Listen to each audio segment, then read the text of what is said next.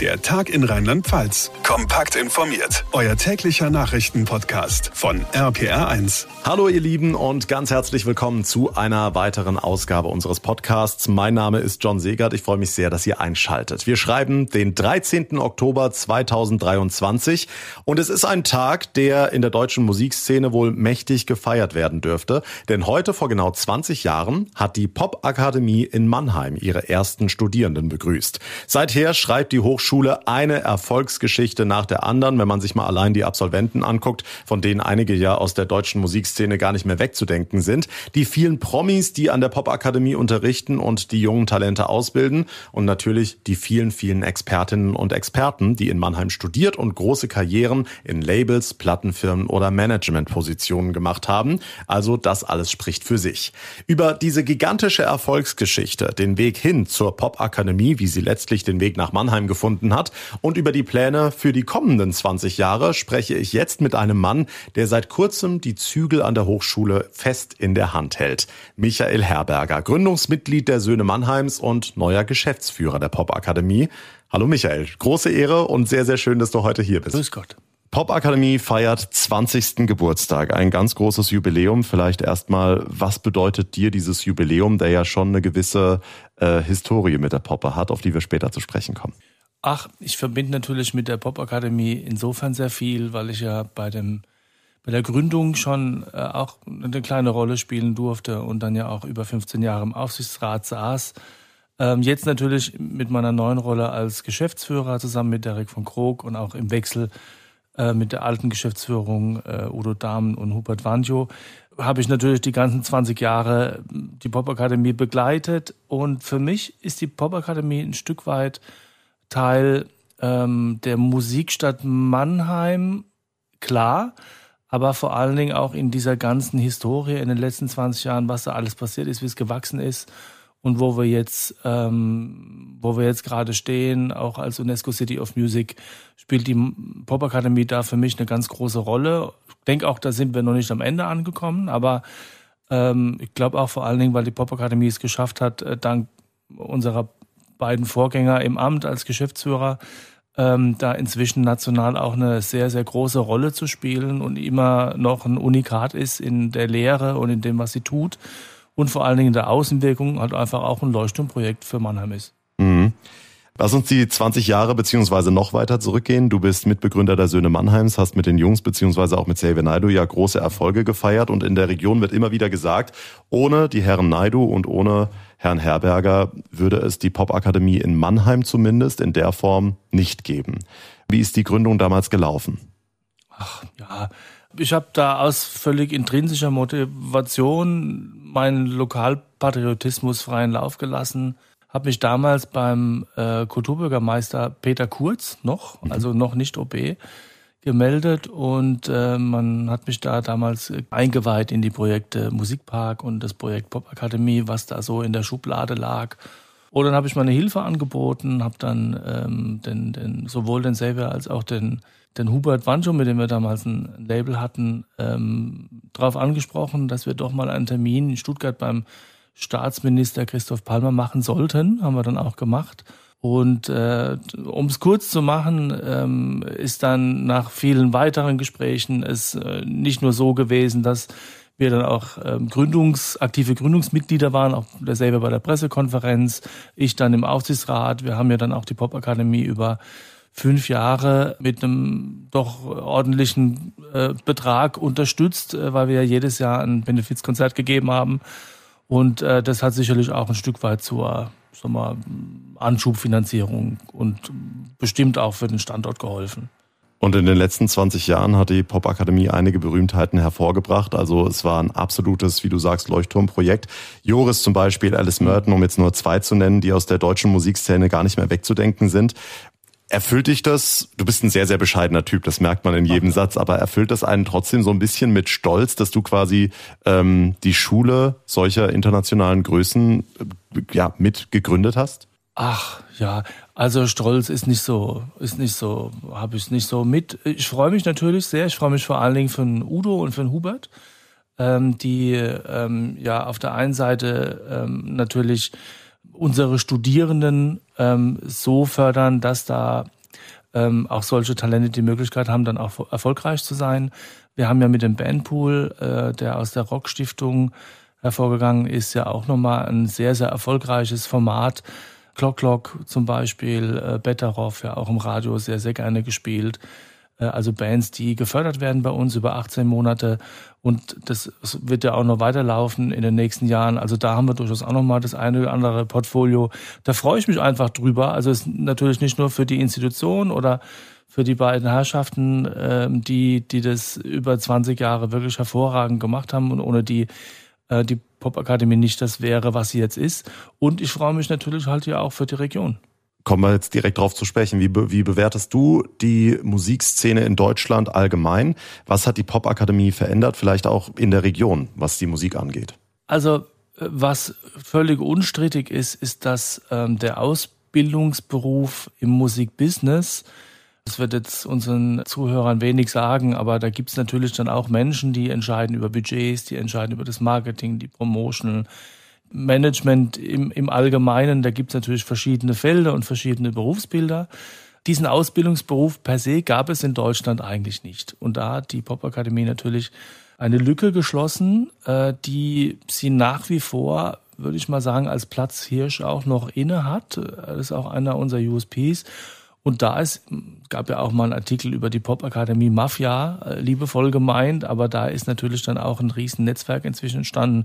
Und sie können kaum noch irgendwo in der deutschen Musikbranche in irgendein großes Label, ähm, ein Verlag oder eine Booking-Agentur gehen und niemand von der Popakademie finden. Und natürlich jetzt nach 20 Jahren äh, ist klar, ähm, werden auch unsere Alumni äh, Flüge und übernehmen dann inzwischen auch Posten als CEOs oder Vorstände.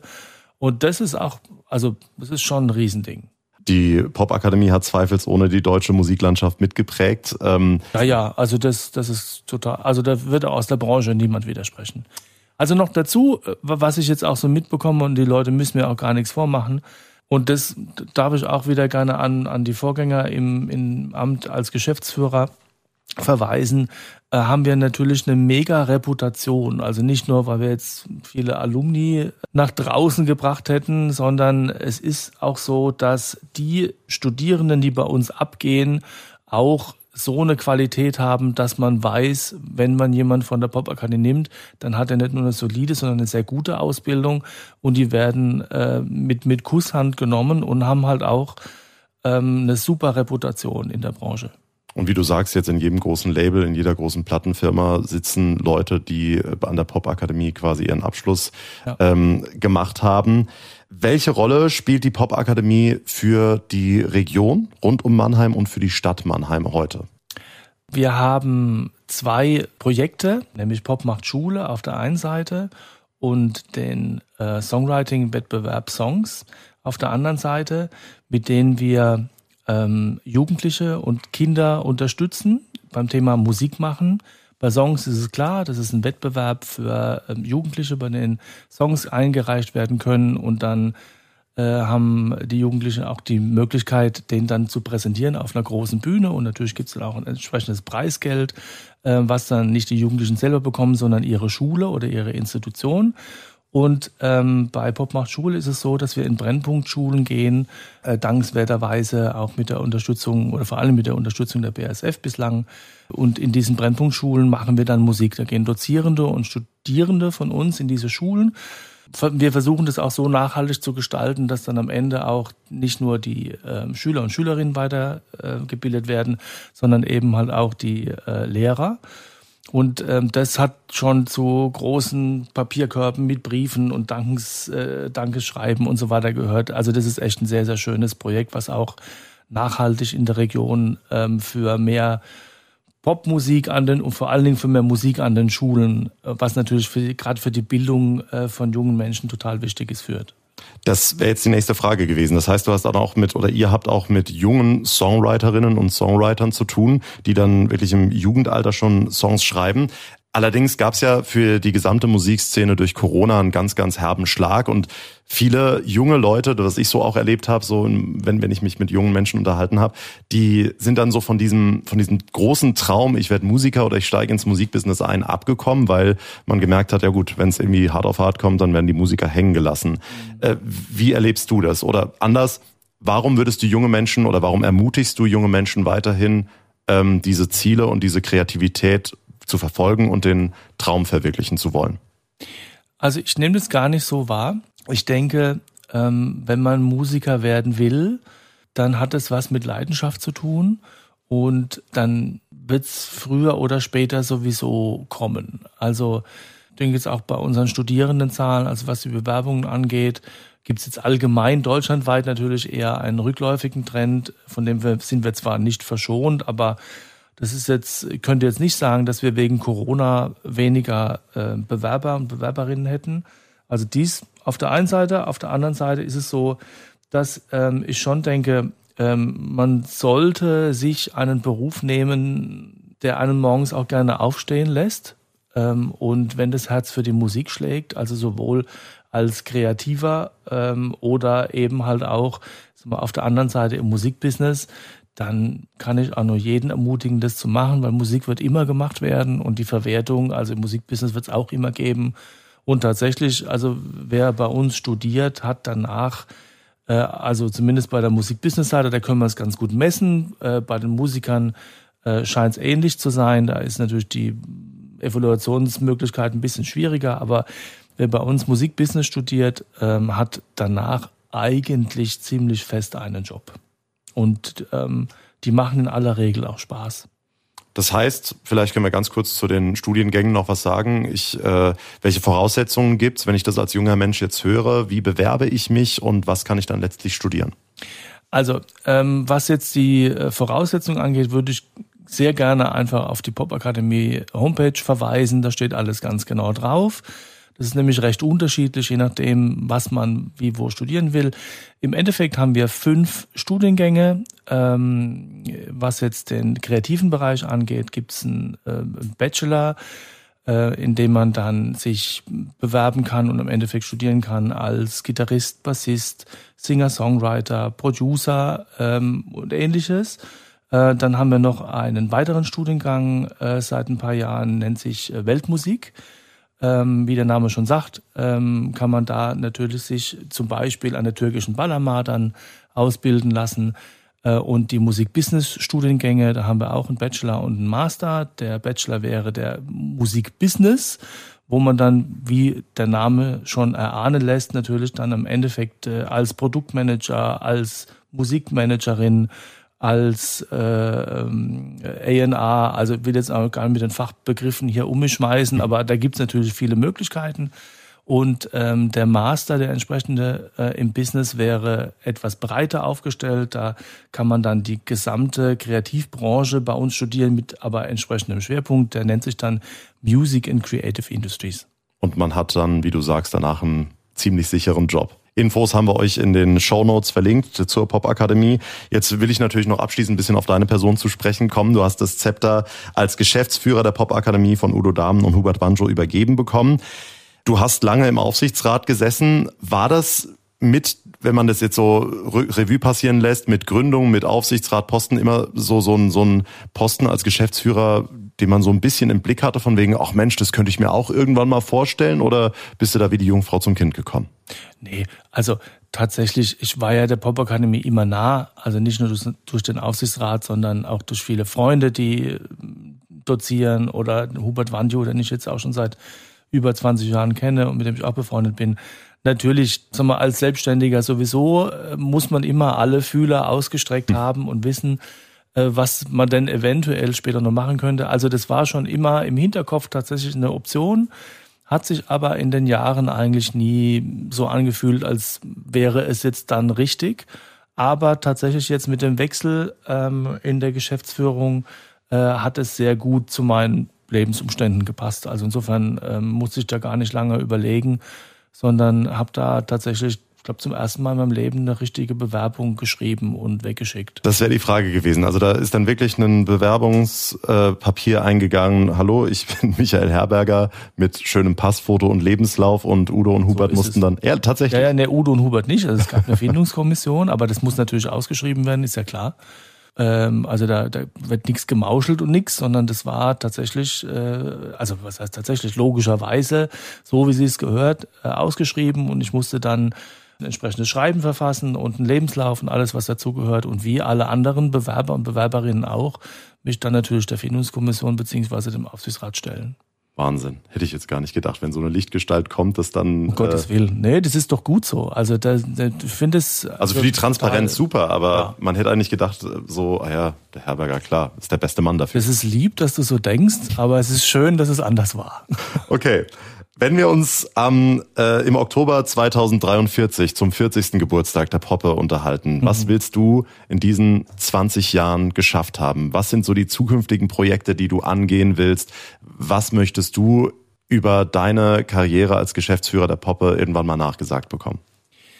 Also, es ist so. Auf der einen Seite sprechen wir ja hier über äh, eine Hochschuleinrichtung, die in ihrer Außenwirkung und in dem, ähm, was sie produziert an Alumni, ja kaum zu toppen ist. Also hier wurde quasi der Gipfel erklommen und ähm, ich würde hier auch gar nicht ähm, so viel äh, Hybris an den Tag legen wollen, dass ich sage, ich kann das nochmal verdoppeln, dreifachen und sonstiges. Ich denke, dass auf der einen Seite natürlich der Status quo zu erhalten Pflicht ist, aber ähm, da bin ich nicht nur frohen Mutes, sondern da gehe ich sowieso davon aus. Und ich denke, und da arbeiten der Derek, der hat ja erst seit, seit wenigen Wochen erst da, also der Nachfolger von Udo Dahmen. Und wir beide eruieren jetzt gerade aber natürlich schon, wo können wir denn ähm, mit dem, was wir beide mitbringen aus unserer Vita und mit unseren Möglichkeiten, äh, die Popakademie für die Zukunft äh, nicht nur fit zu machen, sondern eben in bestimmten Feldern, Stichwort Filmmusik zum Beispiel, äh, oder KI. Der Derek kommt sehr stark aus dem, äh, aus dem Softwarebereich auch, also KI und, und Musik und Software. Wie können wir da sagen wir, nicht nur Trends aufnehmen, sondern de, das, was wir an Netzwerk und an Möglichkeiten aus unserer Vita mitbringen, dann dazu beitragen, dass die Popakademie eben nicht nur den Status hält, sondern dann natürlich in 20 Jahren äh, mindestens so gut dasteht wie jetzt, aber im besten Fall natürlich noch mal einen Ticken mehr. Wir freuen uns auf jeden Fall. Ich freue mich sehr aufs Interview im Dankeschön. Oktober 2043. Oha. Wir feiern 20 Jahre Popakademie. Der neue Geschäftsführer war heute zu Gast, Michael Herberger. Vielen Dank, dass du die Zeit genommen hast. Vielen Dank an euch.